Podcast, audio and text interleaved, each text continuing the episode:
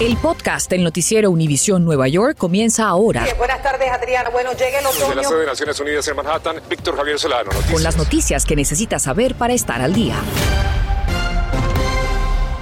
¿Qué tal? Buenas tardes. Le saluda Adriana Vargasino. Y Víctor Javier Solano, como siempre, gracias por estar con nosotros del centro comercial Kings Plaza en Brooklyn, donde compradores vivieron momentos de pánico durante un tiroteo ocurrido hacia las 2 y 35 de esa tarde en el 5101 de la avenida U. Un adolescente de 14 años resultó baleado en una pierna y fue llevado a un hospital, pero con heridas leves. Varios sospechosos se encuentran bajo custodia de la policía, mientras que la investigación continúa. Entre tanto, les contamos que la farmacéutica Pfizer finalmente recibió la aprobación total por parte de la Administración de Medicinas y Alimentos a su vacuna del coronavirus. La vacuna de Moderna fue aprobada de emergencia hace más de un año. Más de 200 millones de dosis han sido aplicadas desde diciembre del año 2020. La FDA otorgó la aprobación completa a la vacuna de Pfizer en agosto del año pasado. Bueno, y justamente la ciudad de Nueva York inicia la entrega de pastillas contra el coronavirus ahora disponibles para entrega gratuita a domicilio el mismo día en que la solicita. Y en vivo desde el lugar de distribución en el Alto Pharmacy en Midtown Manhattan, Alejandro Condis nos cuenta quiénes califican para recibir este medicamento. Adelante, Alejandro, cuéntanos.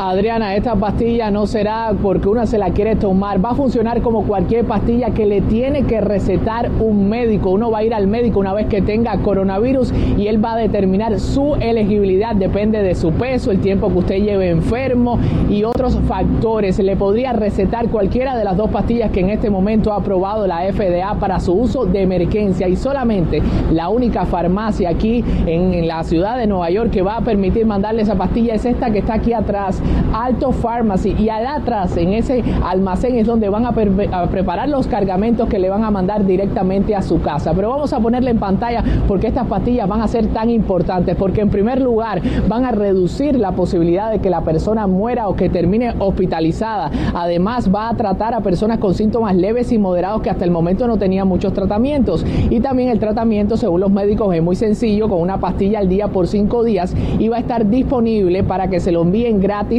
a la casa. Esto es muy importante porque usted con coronavirus no puede ir a la farmacia, por ejemplo, que está en la esquina. Pero yo conversé con un médico en el día de hoy y me explica más o menos cómo funciona este procedimiento. Dice que es más o menos como un antibiótico. Eh, solamente cuando uno tiene el virus, entonces la pastilla previene que se replique el virus. Así que ya el virus lo tienes, pero no puede replicarse como hace naturalmente.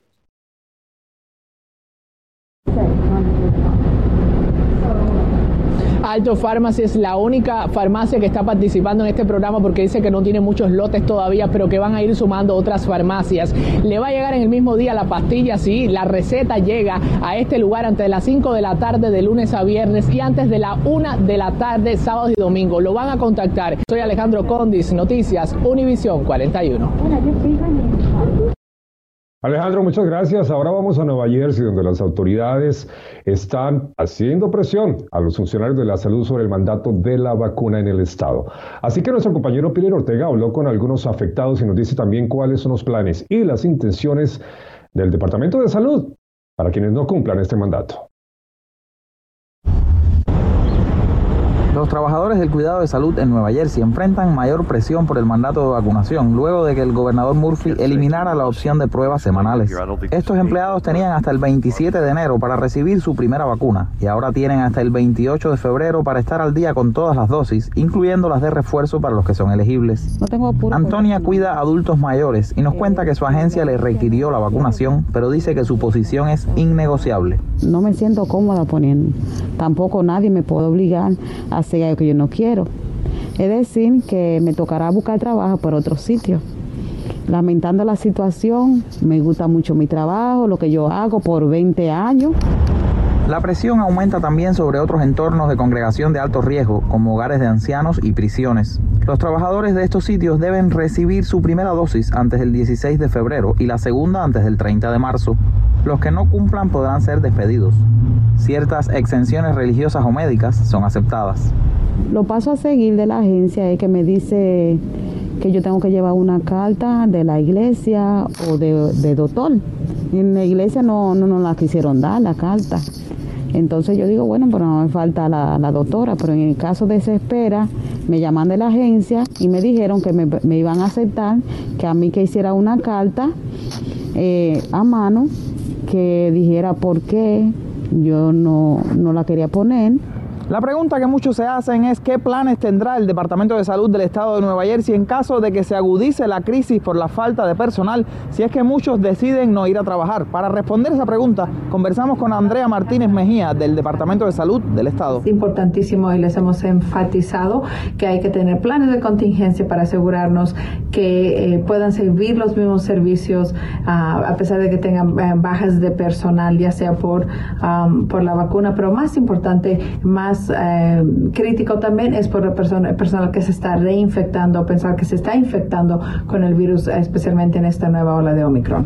La escasez de trabajadores de la salud, tanto en Nueva Jersey como en todo el país, ha sido un problema creciente. Ha habido un éxodo de empleados debido al costo mental y físico de trabajar durante la pandemia. En Patterson, Peter Ortega, Noticias Univisión 41. Estás escuchando el podcast del noticiero Univisión Nueva York. Continuamos con noticias de New Jersey porque estas son buenas para miles de trabajadores, porque restauran el fondo de empleados excluidos con un presupuesto de 40 millones de dólares. Así que nuestra compañera Mariela Salgado nos cuenta cómo y cuándo los solicitantes podrían recibir esa ayuda. Esta joven llegaba a esta organización para que la ayudaran con la aplicación. ¿Qué significaría para ti poder recibir esta ayuda? He perdido eh, muchos ingresos, eh, mis deudas, no he avanzado mucho, entonces sería de mucho beneficio para mí. Ahora se va a continuar el proceso abierto, el programa va a seguir abierto hasta que los fondos terminen. Eso significa que más personas que se quedaron fuera pueden todavía seguir aplicando. Y también el programa hizo ciertos cambios a las reglas y por lo tanto uno de los requisitos o los documentos que necesitaba la persona probar para ser elegible, que era el impacto de COVID, ahora ya está eliminado va a recibir dos mil dólares por persona o cuatro mil por familia, siempre que muestre un pasaporte, una tarjeta consular o un recibo de gastos comunes con su nombre. También, si es que la persona pertenece a alguna organización o a alguna congregación, esa persona puede atestar o juramentar que conoce a la persona y asegurar de su, de su identidad. Tiene hasta fines de febrero para postular a la gente que no vote su dinero ni se deje engañar por personas inescrupulosas o por notarios que están cobrando un montón de dinero para llenar una aplicación que la puede llenar su organización comunitaria. Ya sabe, para poder recibir ayuda en este proceso de aplicación, contacte a estas organizaciones para que lo asistan. En Morris County, New Jersey, Mariela Salgado, Noticias, Univisión 41. Mariela, muchas gracias. Y los gobernadores de nuestra área participaron de la reunión de invierno entre gobernadores de la nación con el presidente Biden en la Casa Blanca. La gobernadora Hochul informó que llevó la petición para pasar un paquete que ayude a elevar la competitividad de la industria y crear más empleos en Nueva York. Por su parte, el gobernador Murphy de New Jersey insistió en que la infraestructura fue la gran prioridad en las discusiones y destacó el tono de entusiasmo de la cumbre. Bueno, dicen que después de la tormenta viene la calma, pero no es la situación para miles y millones tal vez de neoyorquinos, quienes tienen que someterse a los riesgos de las calles resbaladizas, a las montañas de nieve. Justamente nuestra compañera Violeta Bastardo nos cuenta sobre un plan para contratar a miles de trabajadores que remuevan esa nieve.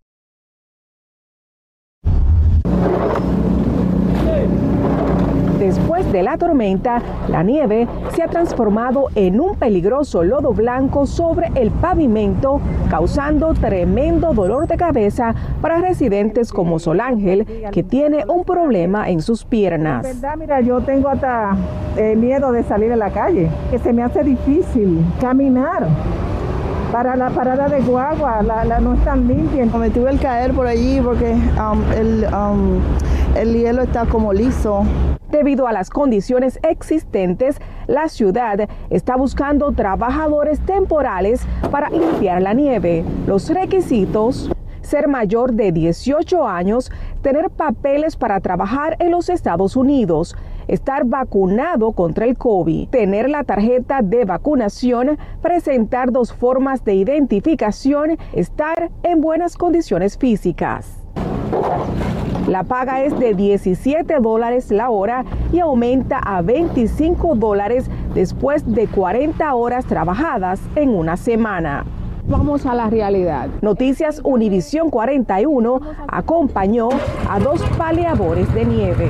Lo primero es verificar que contamos con la indumentaria adecuada. Va con unas botas, un pantalón térmico, una muy buena chaqueta, guantes. Lo primero que nosotros necesitamos hacer es picar. Luego lo que hacemos es y ahí volvemos a picar.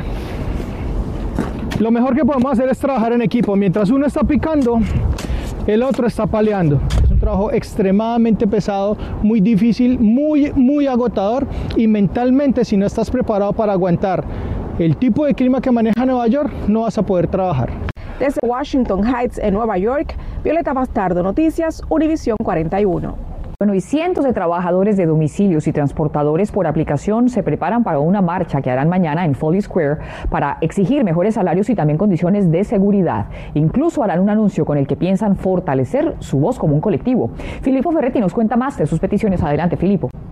Mi querida Adriana, muy buenas tardes. Efectivamente, quienes trabajan a través de las aplicaciones, estamos hablando de, por ejemplo, aplicaciones de transporte compartido, como por ejemplo Uber o Lyft, o también quienes a través de una aplicación eh, se ganan eh, el salario en transportando la comida, pues están eh, protestando y siguen protestando, mejor dicho, por las condiciones de trabajo que no son favorables. Ellos piden justicia, pero piden sobre todo que se respeten sus derechos como trabajadores.